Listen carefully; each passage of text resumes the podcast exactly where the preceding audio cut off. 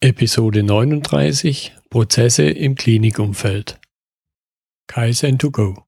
Herzlich willkommen zu dem Podcast für Lean-Interessierte, die in ihren Organisationen die kontinuierliche Verbesserung der Geschäftsprozesse und Abläufe anstreben, um Nutzen zu steigern, Ressourcenverbrauch zu reduzieren und damit Freiräume für echte Wertschöpfung zu schaffen. Für mehr Erfolg durch Kunden- und Mitarbeiterzufriedenheit höhere Produktivität durch mehr Effektivität und Effizienz an den Maschinen, im Außendienst, in den Büros bis zur Chefetage. Heute habe ich im Gespräch bei mir Dr. Stefan Wagner. Er ist, äh, sagen wir, im Hauptberuf als Anästhesist an einem Klinikum, Klinikum tätig und beschäftigt sich da auch mit äh, Prozessen, Prozessmodellierung, Optimierung und etwas mit Projektmanagement. Hallo, Herr Wagner. Guten Tag, Herr Müller. Vielen Dank für die Einladung. Vielen Dank auch für die kurze Einführung. Wie schon erwähnt, bin ich ja neben der klinischen Tätigkeit am Universitätsklinikum auch in diversen Projekten tätig. Und diese beschäftigen sich mit Analyse, Modellierung und Optimierung von Prozessen. Und am Krankenhaus treten auch sozusagen Geschäftsprozesse auf. Diese unterscheiden sich natürlich im Vergleich zur Wirtschaft etwas, aber das können wir dann auch im Verlauf noch gerne weiter besprechen. Und eng verbunden mit allen Projekten ist natürlich auch das Projektmanagement. Und das ist auch die Grundlage für alle Projekte, um dann diese auch zum Erfolg zu führen. Was mich besonders interessiert, ist eben die elektronische Prozessunterstützung im Gesundheitswesen, zum Beispiel im Bereich der Tumordokumentation oder auch bei umfangreicheren Datenbankauswertungen, vor allem im Bereich von relationalen Datenbanken, wie zum Beispiel SQL oder Oracle. Okay, prima. Jetzt habe ich zum Einstieg eine für Sie vielleicht triviale Frage. Mir ist erst aufgefallen, nachdem ich mich eben mit dem Thema ein bisschen beschäftigt habe, ein bisschen vorbereitet habe, was ist eigentlich der Unterschied zwischen einem Krankenhaus und einer Klinik? Oder gibt es da gar keinen Unterschied? Das ist eine wichtige Frage, denn im allgemeinen Sprachgebrauch wird tatsächlich der Begriff Krankenhaus, der Begriff Klinik oder Klinikum synonym verwendet in weiten Teilen. Es gibt einen gewissen Unterschied, den werde ich jetzt kurz erklären. Krankenhaus wäre zum Beispiel ein Oberbegriff und man kann sagen, dass ein Krankenhaus durch das Sozialgesetzbuch definiert wird und da sind verschiedene Kriterien festgelegt. Das heißt, Krankenhäuser sind demzufolge Einrichtungen, die eine Krankenhausbehandlung anbieten und auch zum Beispiel Geburtshilfe vorhalten. Diese Einrichtungen stehen unter ständiger ärztlicher Leitung. Sie haben einen Versorgungsauftrag für die Patienten, die zu ihnen kommen. Und sie bieten natürlich Diagnostik und Therapie an und arbeiten nach anerkannten Methoden der Wissenschaft. Dazu kommt noch, dass sie Pflege Funktions- und weiteres Personal vorhalten, die auch wieder Tätigkeiten durchführen im Sinne von Hilfeleistungen für die Patienten, um Krankheiten zu erkennen, zu heilen oder die Verschlimmerung zu verhüten, zu verhindern, Krankheiten zu lindern oder auch eben in der Geburtshilfe tätig zu sein. Was auch noch wichtig ist, ist dann der Prozess der Verpflegung. Der kommt auch als Beispiel noch hinzu. Das wäre sozusagen die Definition, was man unter einem Krankenhaus verstehen kann. Dann gibt es neben den normalen Krankenhäusern zum Beispiel Schwerpunktkrankenhäuser. Es gibt dann Fachkliniken. Fachkliniken bieten eine spezialisierte stationäre Versorgung an. Und zu guter Letzt gibt es dann die Universitätskliniken, die der Maximalversorgungsstufe angehören und dann noch Prozesse in Forschung und Lehre vorhalten. Was ich auch noch erwähnen möchte, ist ähm, die Einteilung in Versorgungsstufen. Es gibt eben Krankenhäuser der Regelversorgung, in der nächsthöheren Stufe der Schwerpunktversorgung und dann als höchste Stufe die Maximalversorgung. Okay. Das heißt, vereinfacht ausgedrückt, Krankenhaus ist der Überbegriff und Klinikum ist ein Teilaspekt daraus. Kann man das so sagen? Kann man so sagen. Okay, prima. Jetzt haben Sie gerade schon angedeutet, so im Prozessmanagement unterscheiden wir ja verschiedene Prozessarten, vor allen Dingen eben die Leistungsprozesse und, die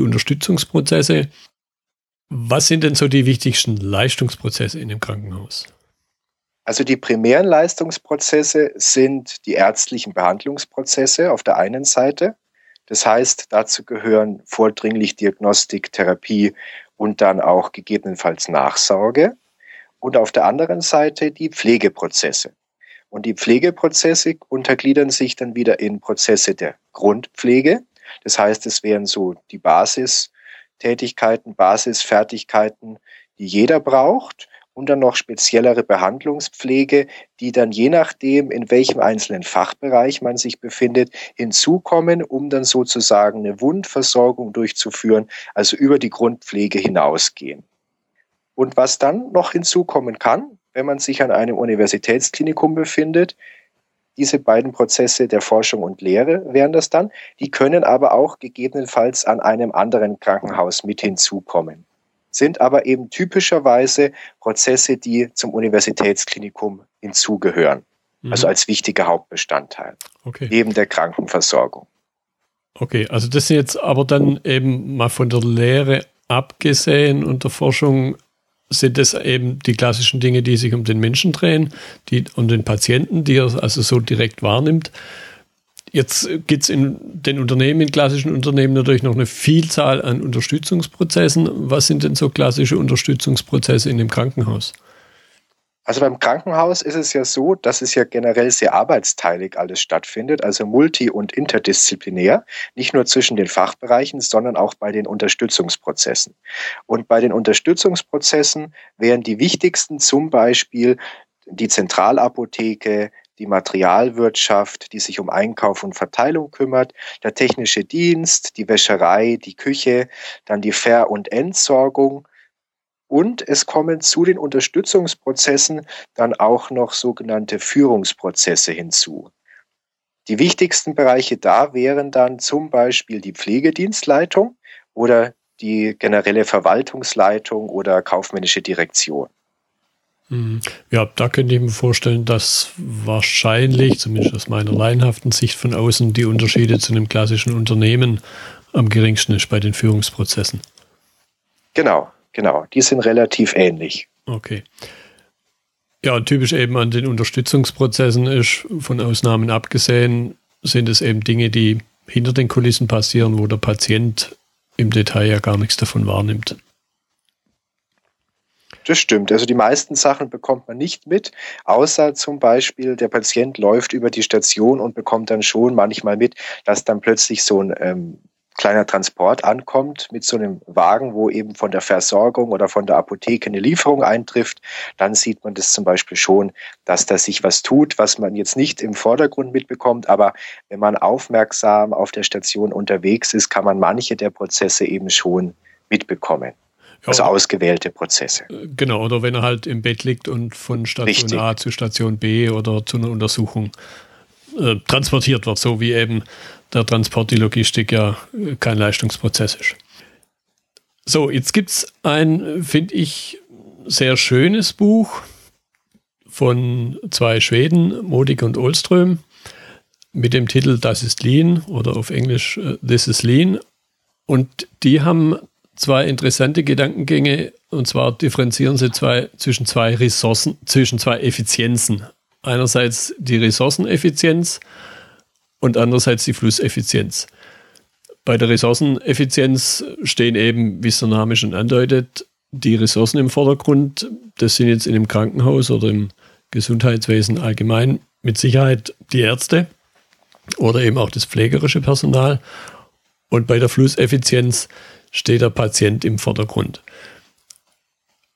Daraus ergeben sich dann, und das wird in dem Buch, äh, finde ich, sehr schön dargestellt äh, am Anfang, dadurch ergeben sich natürlich Konflikte. Wie nehmen Sie das als, sagen wir, ein Stück weit Betroffener wahr, als Arzt in einem Krankenhaus? Ist man da nicht ein Stück weit gebunden, was seine Tätigkeit angeht, was, was sein, sein Fokus angeht? Also generell ist es so, dass, wie schon eingangs erwähnt, nicht nur am Uniklinikum, sondern auch an anderen Krankenhäusern man sich ja nach dem Stand der Wissenschaft richtet. Und dadurch ist es natürlich auch bedingt, dass es Leitlinien gibt. Es gibt ja Leitlinien von den verschiedenen Fachgesellschaften zum Beispiel, die im Bereich der Tumorbehandlung exemplarisch für Diagnostik und Therapie Vorschläge machen, an denen man sich orientieren kann und dann eben vorschlagen, in welchen Fällen, unter welchen Bedingungen und Voraussetzungen welche diagnostischen Verfahren durchzuführen sind und dann auf Grundlage dieser Befunde, die man dann ermittelt hat, die geeignete Therapie auswählt. Und dadurch hat man eine gewisse Sicherheit, weil man eben weiß, die Leitlinien sind evidenzbasiert, zum Großteil zumindest. Das wäre die höchste Leitlinienstufe. Es gibt dann auch konsensusbasierte Leitlinien, die sind dann auf der Basis von Expertenübereinstimmung und dann gibt es Leitlinien, die eben eine niedrige Entwicklungsstufe haben, aber es gibt doch relativ viele Leitlinien, die eben diese höchste Evidenzstufe haben, wo es genug Belege gibt durch Studien, durch Hintergrundwissen und die dann auch regelmäßig aktualisiert werden. Dadurch hat man so eine Richtschnur, an der man sich orientieren kann. Und dadurch ist es dann auch relativ klar, welche Untersuchungsverfahren man dann durchführen kann.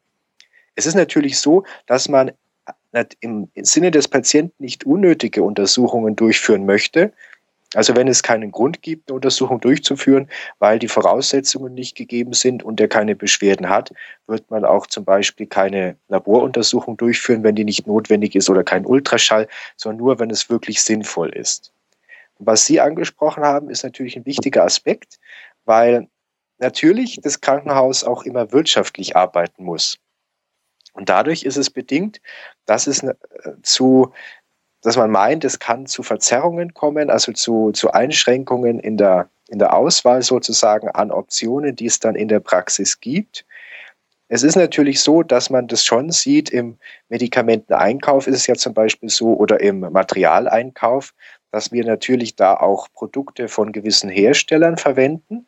Und dann ist es so, die Apotheke ist ja für den Einkauf zuständig von den Arzneimitteln und die kümmert sich dann auch darum, dass das in einem gewissen wirtschaftlichen Rahmen alles stattfindet. Also die achten dann auch dann darauf und dann gibt es so eine gewisse, zum Beispiel eine Hausliste und das sind dann die Medikamente, die jedes Krankenhaus verwendet. Aber die genaue Hausliste ist natürlich immer nicht öffentlich, die ist mhm. nur intern zu verwenden. Und da weiß man dann, wir haben zum Beispiel den Beta-Blocker von der Firma so und so und ein anderes Krankenhaus hat vielleicht ein anderes Präparat. Aber da gibt es ja verschiedene Möglichkeiten im Einkauf, dass es eventuell Vergünstigungen gibt, dass man Verträge aushandeln kann. Das wäre so ein Punkt. Und bei den Verbrauchsmaterialien ist es auch so, dass natürlich auch Verträge ausgehandelt werden, dass es über einen Großhandel alles läuft und dass dadurch natürlich auch jedes Krankenhaus zum Beispiel geringfügig andere Hersteller hat und dann sehen zum Beispiel Infusionssets eventuell anders aus, ein bisschen, aber funktionieren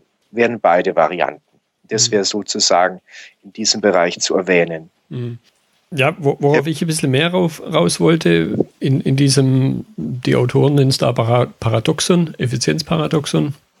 Einerseits eben die, die Ressourceneffizienz, die danach strebt, die Ressourcen und in dem Fall halt äh, die Menschen oder die vorhandene Technik möglichst stark auszulasten, da möglichst zu keinen Wartezeiten zu kommen. Und andererseits eben die Flusseffizienz, dass die, ich nenne es jetzt hier mal neutral Sache, um die es geht, im Krankenhaus den, den Patienten, dass der halt möglichst schnell mit möglichst kurzer Durchlaufszeit durch die Prozesse, durch die Leistungsprozesse gelotst wird.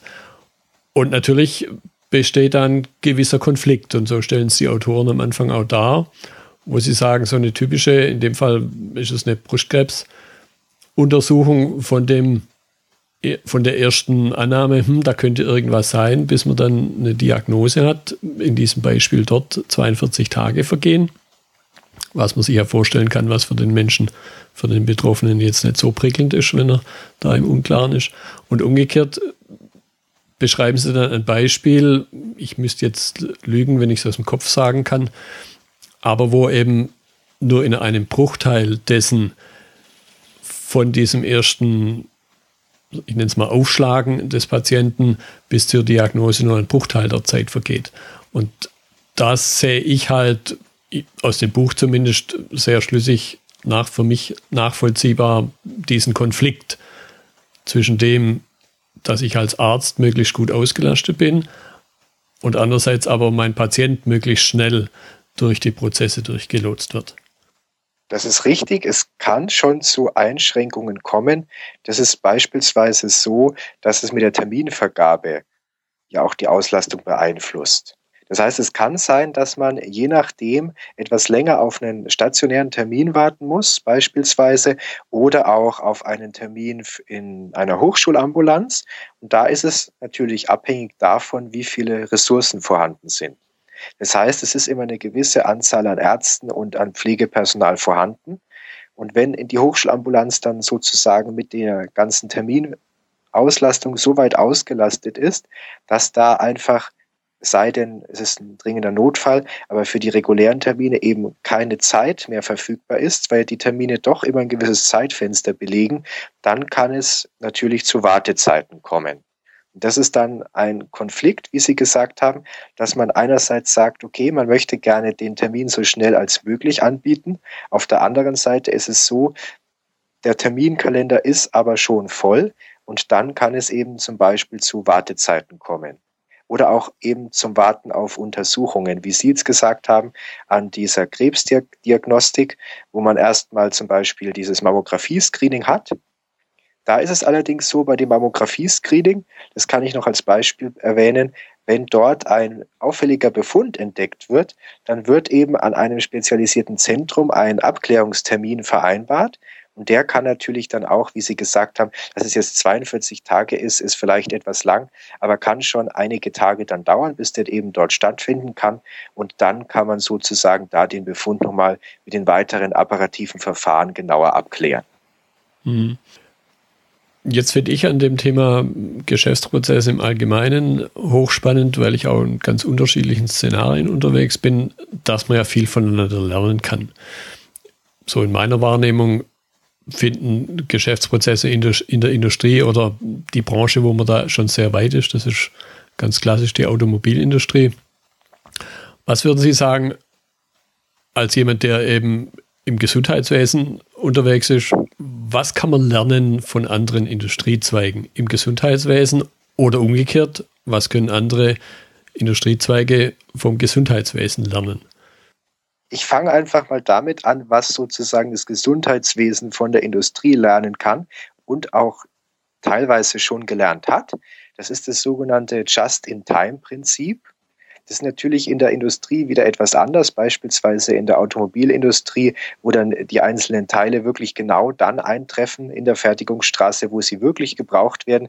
Ganz so genau vergleichbar umsetzen lässt sich das in der Medizin oder im Gesundheitswesen schwieriger, weil natürlich immer beispielsweise bei dem Material ein gewisser Lagerbestand da sein muss.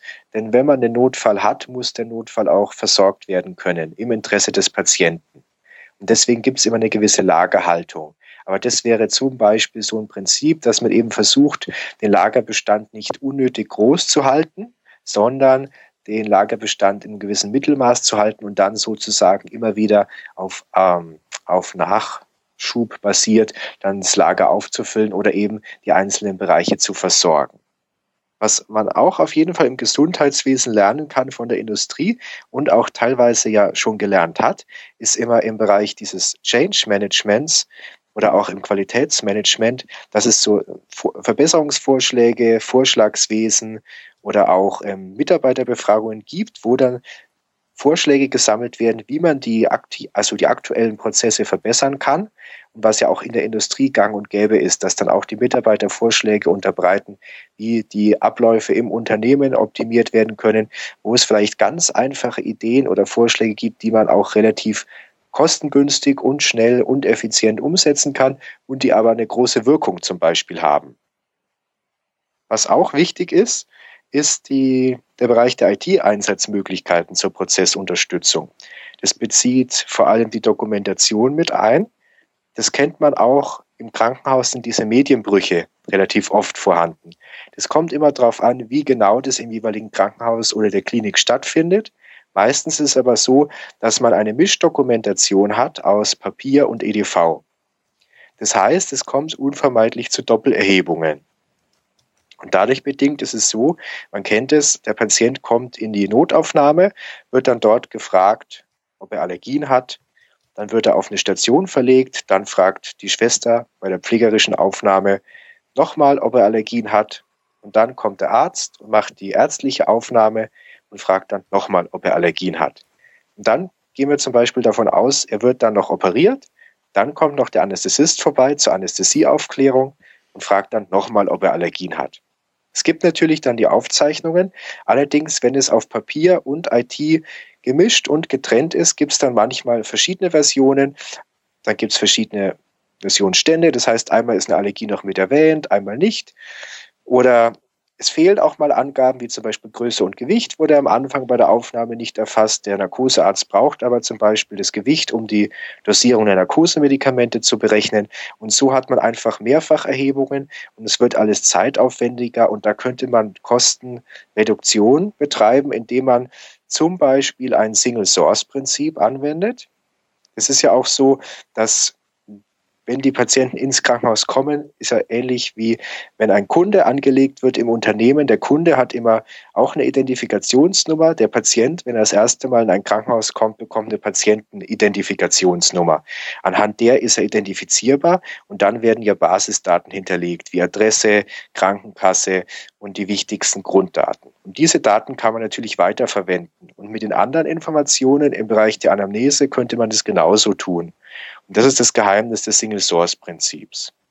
Das heißt, es gibt entweder ein EDV-System, in dem alles erfasst wird, oder es gibt dann das Gegenteil, dass es mehrere parallele oder auch ganz viele EDV-Systeme gibt, die über Schnittstellen verbunden sind. Da kann ich aber dann später nochmal mehr dazu erzählen. Mhm. Was man von ja, was man von möchte es an der Stelle vielleicht noch ein bisschen, ja.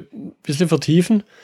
Woran liegt es, dass, dass es unterschiedliche Systeme gibt oder woran liegt es, dass es immer noch diese Medienbrüche gibt? Was würden Sie sagen, was kann man da tun? Also da gibt es verschiedene Möglichkeiten, was man tun kann. Das Problem ist ja, dass die meisten Abläufe, oder das Geheimnis ist ja auch, dass die historisch gewachsen sind.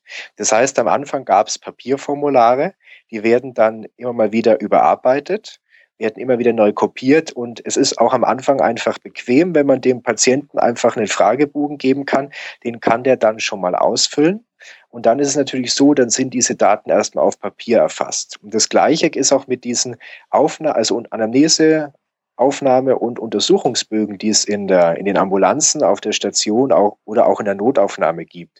Da ist es auch so, da kommt es auch immer auf die Fachabteilung drauf an. Also das kenne ich auch vom Universitätsklinikum, wo ich tätig bin, dass dann je nach Abteilung verschieden gearbeitet wird. Die einen haben mehr Freitextfelder, andere haben ganz wenig Freitextfelder und mehr Auswahloptionen zum Ankreuzen, zum Beispiel bei den Untersuchungsbefunden. Das ist immer auch ein bisschen angepasst an die Abteilung natürlich, was da speziell gefragt ist, worauf der Schwerpunkt liegt. Aber das, man könnte dann die Aufnahmebögen in so einem Grundgerüst aneinander beispielsweise angleichen und dann auch die zwischen den Abteilungen besser austauschen und dieses Grundgerüst auch elektronisch hinterlegen und es dann am Computer ausfüllen, anstatt es auf Papier auszufüllen und in die Akte abzuheften. Das wäre eine Idee. Was natürlich dann auch wichtig ist, dass es darauf ankommt, wie viele verschiedene EDV-Systeme werden verwendet. Es ist meistens so, dass wenn es kleinere Krankenhäuser sind, dass die ein äh, Klinikinformations-, also Krankenhausinformationssystem haben. Und dann gibt es, das ist sozusagen das System im Hintergrund, dieses äh, KISS, also äh, Krankenhausinformationssystem. Und im Vordergrund, mit was dann die Anwender arbeiten, ist das klinische Arbeitsplatzsystem, auch KAS genannt. Und da ist es so, dass die eben ein System haben, in dem wirklich nahezu alles erfasst wird, von der Aufnahme über die Anamnese, die Laborwerte, alle bildgebenden Verfahren, sei es Ultraschall, Radiologie, sei es der Operationsbericht, bis zum Arztbrief. Und dann ist es so, je spezialisierter das Ganze gestaltet ist, ist es dann so, dass dann beispielsweise an Unikliniken mehrere Systeme verwendet werden. Die bieten dann Vorteile, diese Spezialanwendungen, weil die im speziellen Einzelbereich natürlich mehr können als ein System, was man für alles anwendet. Zumindest ist es der Regelfall. Und so kommt es dann, dass es ein System gibt für die Abrechnung, also Patientendatenmanagementsysteme, die Patientendatenverwaltung und dann Daten, also die Grunddaten vom Patienten, Patienten-ID, dann noch eine Fallnummer für jeden Aufenthalt und die Grunddaten wie Name, Geburtsdatum, Adresse werden dann an die Einzelsysteme weiterverteilt über die Schnittstellen. dann ist der Patient dort existent und dann kann die Labordatenverwaltung die Laborwerte eben verwalten. Dann gibt es ein OP-Programm, da sind die OP-Berichte drin und dann gibt es bei den Radiologen noch ein Radiologie-Informationssystem. Da sind dann die ganzen radiologischen Grunddaten drin und da befundet auch der Radiologe seine ganzen Röntgen- oder CT- oder MRT-Bilder. Und die bieten natürlich mehr Komfort, aber dann ist natürlich der Datenaustausch wieder erschwert, weil man keine, also erstmal grundlegend keine gemeinsame elektronische Krankenakte hat. Und das wäre natürlich dann so, dass man diese Daten wieder zusammenführen muss, wie es zum Beispiel bei mir im Universitätsklinikum zu großen Teilen stattfindet, dass diese Daten dann wieder in ein gemeinsames Klinikinformationssystem überführt werden, dass man sich da zumindest die ganzen Befunde anzeigen lassen kann. Hm. Ich habe jetzt heute Morgen zufällig einen anderen Podcast gehört, äh, wo es viel um, um mobile Themen geht. Also mobile, ja auch Datenerfassung, was für eine Rolle spielen mobile Geräte? Ich denke jetzt hier klassischen iPads oder andere Tablets. Was für eine Rolle spielen die schon im Krankenhaus? Also ich kann ein konkretes Beispiel dazu gleich anführen, wo das bei uns eine Rolle spielt. Wir haben so Tablet-basierte Datenerfassung im Bereich der Visite. Das ist in äh, einzelnen Stationsbereichen bei uns ein Ersatz für die Papierstationskurve, die eigentlich jeder kennt. Das heißt, ein Teil hat die Papierstationskurve und manche Stationen haben eben so ein Tablet. Und mit diesem Tablet, das ist ganz wunderbar gelöst, wird diese praktische Fieberkurve, wie es auch heißt, mit Medikamenten und den Grunddaten wie Blutdruck, Puls und den pflegerischen oder ärztlichen Visitennotizen elektronisch abgebildet. Das heißt, bei der Visite können Ärzte und Pflegekräfte gemeinsam über die Station von Patient zu Patient und von Zimmer zu Zimmer gehen und über ein WLAN haben sie dann eben Zugriff auf einen speziellen Server und auf diesem Server liegt dann die entsprechende elektronische Kurve und können dann mobil die Einträge machen, direkt vom Patientenbett aus, müssen keinen Computer hin und her fahren, was es auch teilweise gibt, die man auch über WLAN ja verbinden kann, aber die halt etwas schwerfälliger zu transportieren sind. Und der Vorteil dieses Systems ist dann sogar, dass man, wenn man dann das Tablet zur Seite legt nach der Visite, dieselbe Software am Rechner auch hat und da auch aufrufen kann und da auch dann nochmal Ergänzungen vornehmen kann oder zumindest die Sachen nochmal einsehen kann. Das ist eine Anwendung für diese mobile Visite, die eben tabletbasiert stattfindet. Hm. Und man reduziert eben die, den Systembruch. Genau, der Systembruch wird reduziert und es entfallen natürlich auch die Kosten für die, äh, für die Papierstationskurven, die man natürlich dann auch am Ende wieder abheften muss und dann irgendwann müssen natürlich auch dann digitalisiert werden, also gescannt werden und erst wenn der Scan dann erfolgreich ist, können die dann auf lange Sicht auch vernichtet werden, mhm. weil es ja gesetzliche Aufbewahrungsfristen für die Dokumentation gibt. Ja. Jetzt passiert natürlich in Geschäftsprozessen, mal ganz unabhängig von der Branche oder worum es geht, passieren Dinge immer wieder, wiederholt.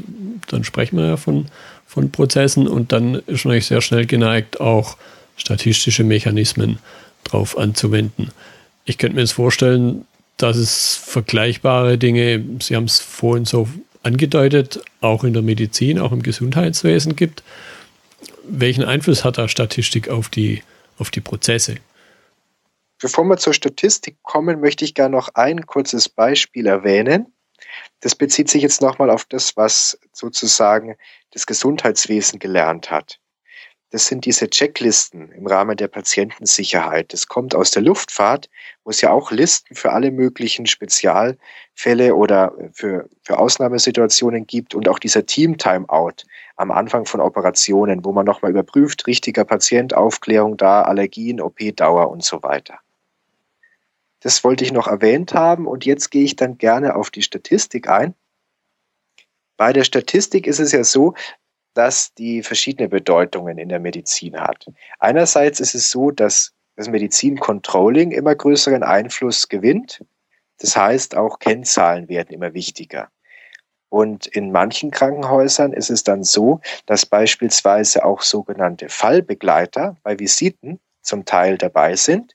Und die geben dann auch eventuell Hinweise, und dokumentieren und verschlüsseln dann sozusagen gleich die Diagnosen mit und unterstützen dann die Ärzte und die Pflegekräfte und nehmen denen Arbeit mit und dann wird auch sozusagen sichergestellt, dass nichts Wichtiges bei der Verschlüsselung vergessen wird. Und dann hat man auch einen genaueren Überblick, weil man auch sehen kann, wie ist denn die aktuelle Verweildauer des Patienten. Also wie lange befindet er sich schon im Krankenhaus und wie, dann ist natürlich wieder so ein Konflikt da, wie lange ist der Patient schon da, wie lange wird der Patient noch da sein? Und dann ist natürlich so, dass je nach Krankenhaus dann auch das Controlling versucht, Einfluss zu nehmen. Aber natürlich werden die Entscheidungen im Sinne des Patienten getroffen. Also es wird niemand entlassen, wo es dann nicht so ist, dass er nicht entlassen werden kann oder nicht entlassen werden sollte. Und man kennt es auch immer wieder, also kenne ich auch aus eigener Erfahrung, dass Patienten ja häufig fragen, wie lange bin ich denn noch im Krankenhaus? Schon gleich relativ bald nach der Aufnahme. Oder wie lange werde ich denn nach der Operation noch im Krankenhaus sein? Das ist dann auch so ein Fall, wo die Patienten ja schon selber interessiert sind, dass man dann natürlich baldmöglichst, sobald es einem wieder besser geht und ein stabiler Zustand erreicht ist und alles sozusagen erledigt ist, was geplant war, dann auch wieder entlassen werden kann. Was auch wichtig ist, ist der Bereich der Versorgungsforschung. Da werden natürlich dann auch wieder Routinedaten ausgewertet oder Fragestellungen beantwortet, ob ein neues Medikament Vorteile gegenüber einem bestehenden, etablierten Medikament bietet. Dann gibt es auch noch die Gesundheitsberichterstattung. Dazu gehören zum Beispiel die Bereiche der Krebsregistrierung und auch die Krebsregister. Und über die Krebsregister im Bereich der Tumordokumentation werden sehr viele Daten erfasst. Zum Beispiel zum Eingriff oder auch zu den radiologischen oder pathologischen Befunden, die dabei erhoben werden. Und diese Daten werden in Deutschland dann am Zentrum für Krebsregisterdaten des Robert Koch Instituts zusammengeführt für ganz Deutschland.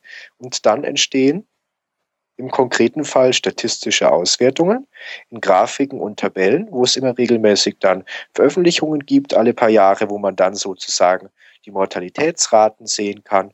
Und es ist dann immer sehr interessant, wenn man dann Daten hat, die aus einem großen Datenpool sozusagen generiert werden und dann auch sehr valide, also belastbar sind. Hm. Jetzt ist ja das Gesundheitswesen ein, ein sehr stark reguliertes Thema, es mal neutral zu nennen, wo eben durch auch die Gesundheitspolitik und Sie haben es vorhin schon angedeutet, durch die notwendige Wirtschaftlichkeit stark, stark ja, reinregiert wird. Was für einen Einfluss sehen Sie da aus diesen Quellen auf die Geschäftsprozesse an sich in Krankenhäusern zum Beispiel?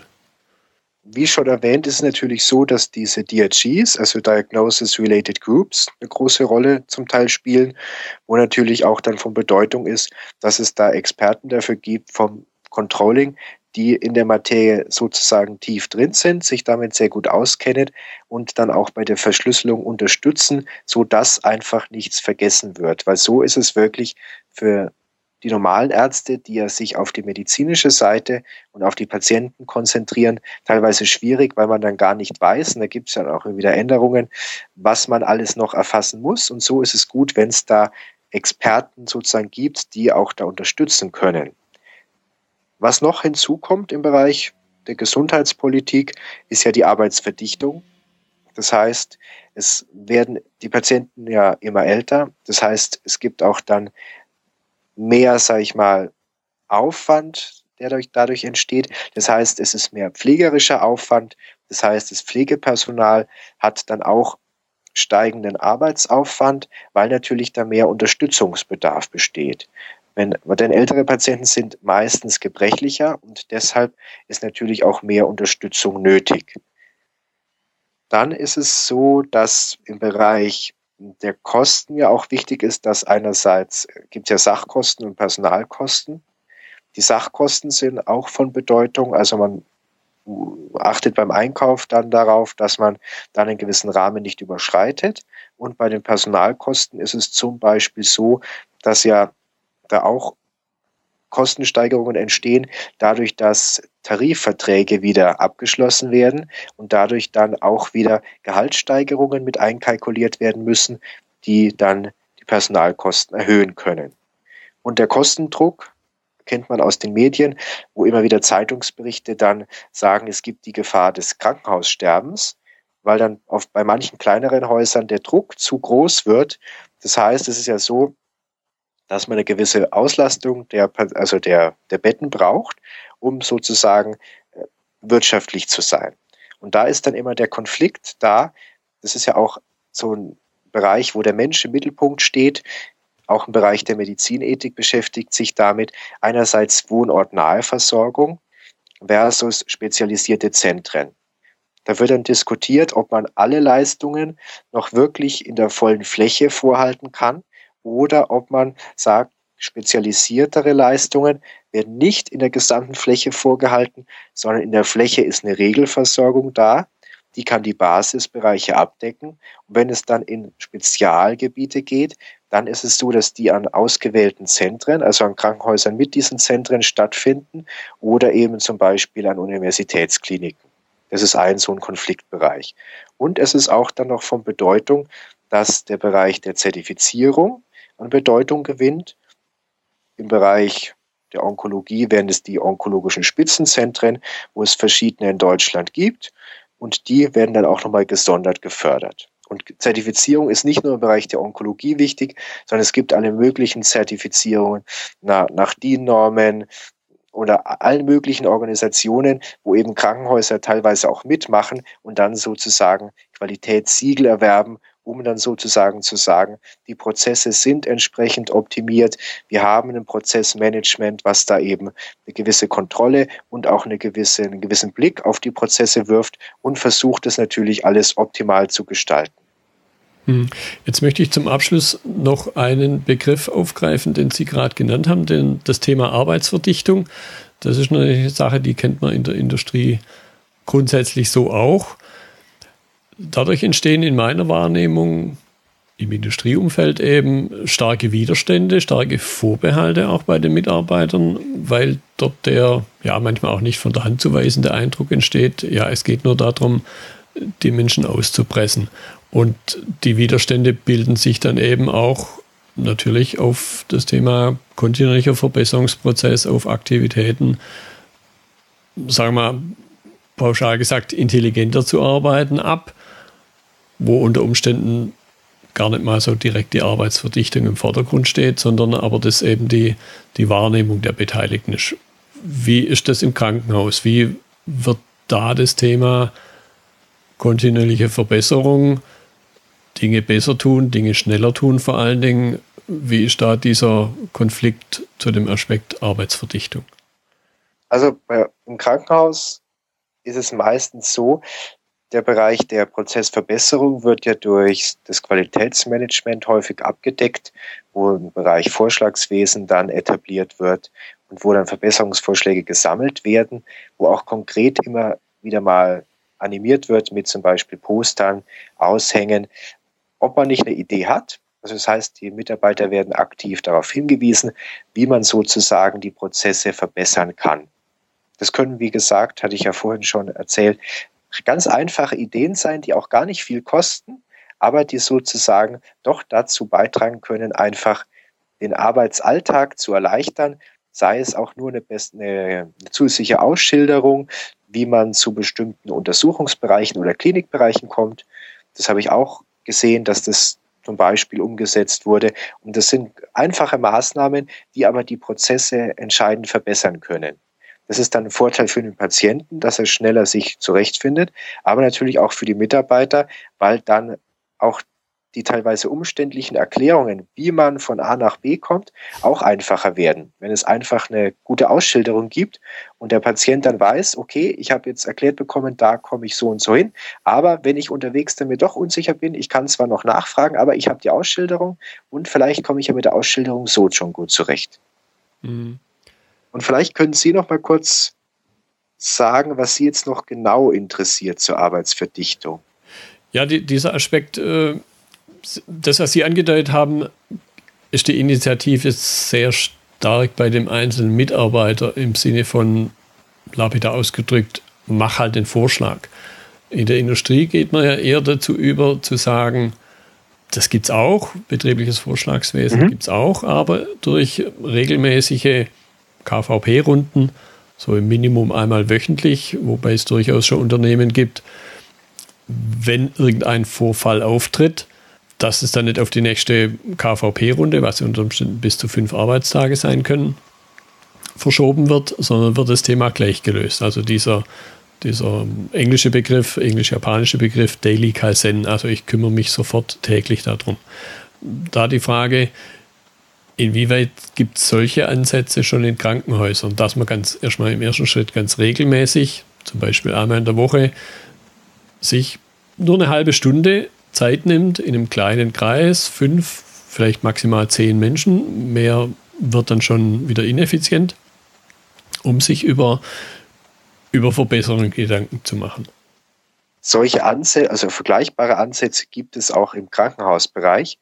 Das kommt immer auf die Abteilung drauf an. Also beim, am Universitätsklinikum ist es ja so, dass es in mehrere Fachabteilungen untergliedert ist. Und das ist eine relativ große Anzahl. Es gibt dann die verschiedenen Management-Ebenen. Das heißt, es können dann, da werden auch regelmäßig die ganzen Prozesse immer wieder hinterfragt, wie Sie angedeutet haben, oder auch mal überlegt, wie kann man etwas optimieren. Und dann ist es so, im Bereich der einzelnen Fachabteilungen ist es je nach Fachabteilung unterschiedlich geregelt. Meistens gibt es aber ja QM-Beauftragte, die sich mit der Prozessgestaltung beschäftigen und wo dann regelmäßig sozusagen ein Blick auf die Prozesse geworfen wird und man überlegt sich, was könnte man denn an den Prozessen verbessern. Und dann ist es beispielsweise so, dass es eine Oberarztkonferenz gibt und dort werden dann auch sozusagen die Prozesse regelmäßig besprochen oder auch Neuerungen, die eingeführt werden, werden dort auch besprochen und dann sozusagen an die einzelnen Mitarbeiterebenen verteilt, dass dann jeder informiert ist über die Änderungen in den Prozessen, über die Verbesserungen, über die Anpassungen und dass dann sozusagen über die einzelnen Ebenen das Wissen verteilt wird, jeder informiert ist und solche Ansätze gibt es auch im Krankenhausbereich. Mhm. Ja, ich denke, das ist auch so ein, so ein Aspekt, wo man eben voneinander lernen kann. Genau. Prima. Das war jetzt eine interessante Unterhaltung durchaus etwas länger als gewohnt, aber mit vielen spannenden Inhalten. Eben aus so einer ganz anderen Welt, zumindest was mich angeht. Und ich könnte mir vorstellen, auch für den einen oder anderen Zuhörer. Dann danke ich Ihnen für die Zeit, die Sie jetzt spendiert haben. Sehr gerne und ich danke für die Einladung. Bitteschön. Und ich wünsche Ihnen dann noch einen schönen, ja, heute haben wir Pfingstmontag, einen schönen Pfingstmontag. Wünsche ich ebenso. Vielen Dank. Das war die heutige Episode zum Thema Prozesse im Klinikumfeld im Gespräch mit Dr. Stefan Wagner. In den Notizen zur Episode finden Sie weitere Hinweise und Informationen. Wenn Ihnen die Episode gefallen hat, freue ich mich über Ihre Rezension bei iTunes. Ich bin Götz Müller und das war Kaizen2Go. Vielen Dank fürs Zuhören und Ihr Interesse. Ich wünsche Ihnen eine gute Zeit bis zur nächsten Episode. Und denken Sie immer daran, bei allem, was Sie tun oder lassen. Das Leben ist viel zu kurz, um es mit Verschwendung zu verbringen.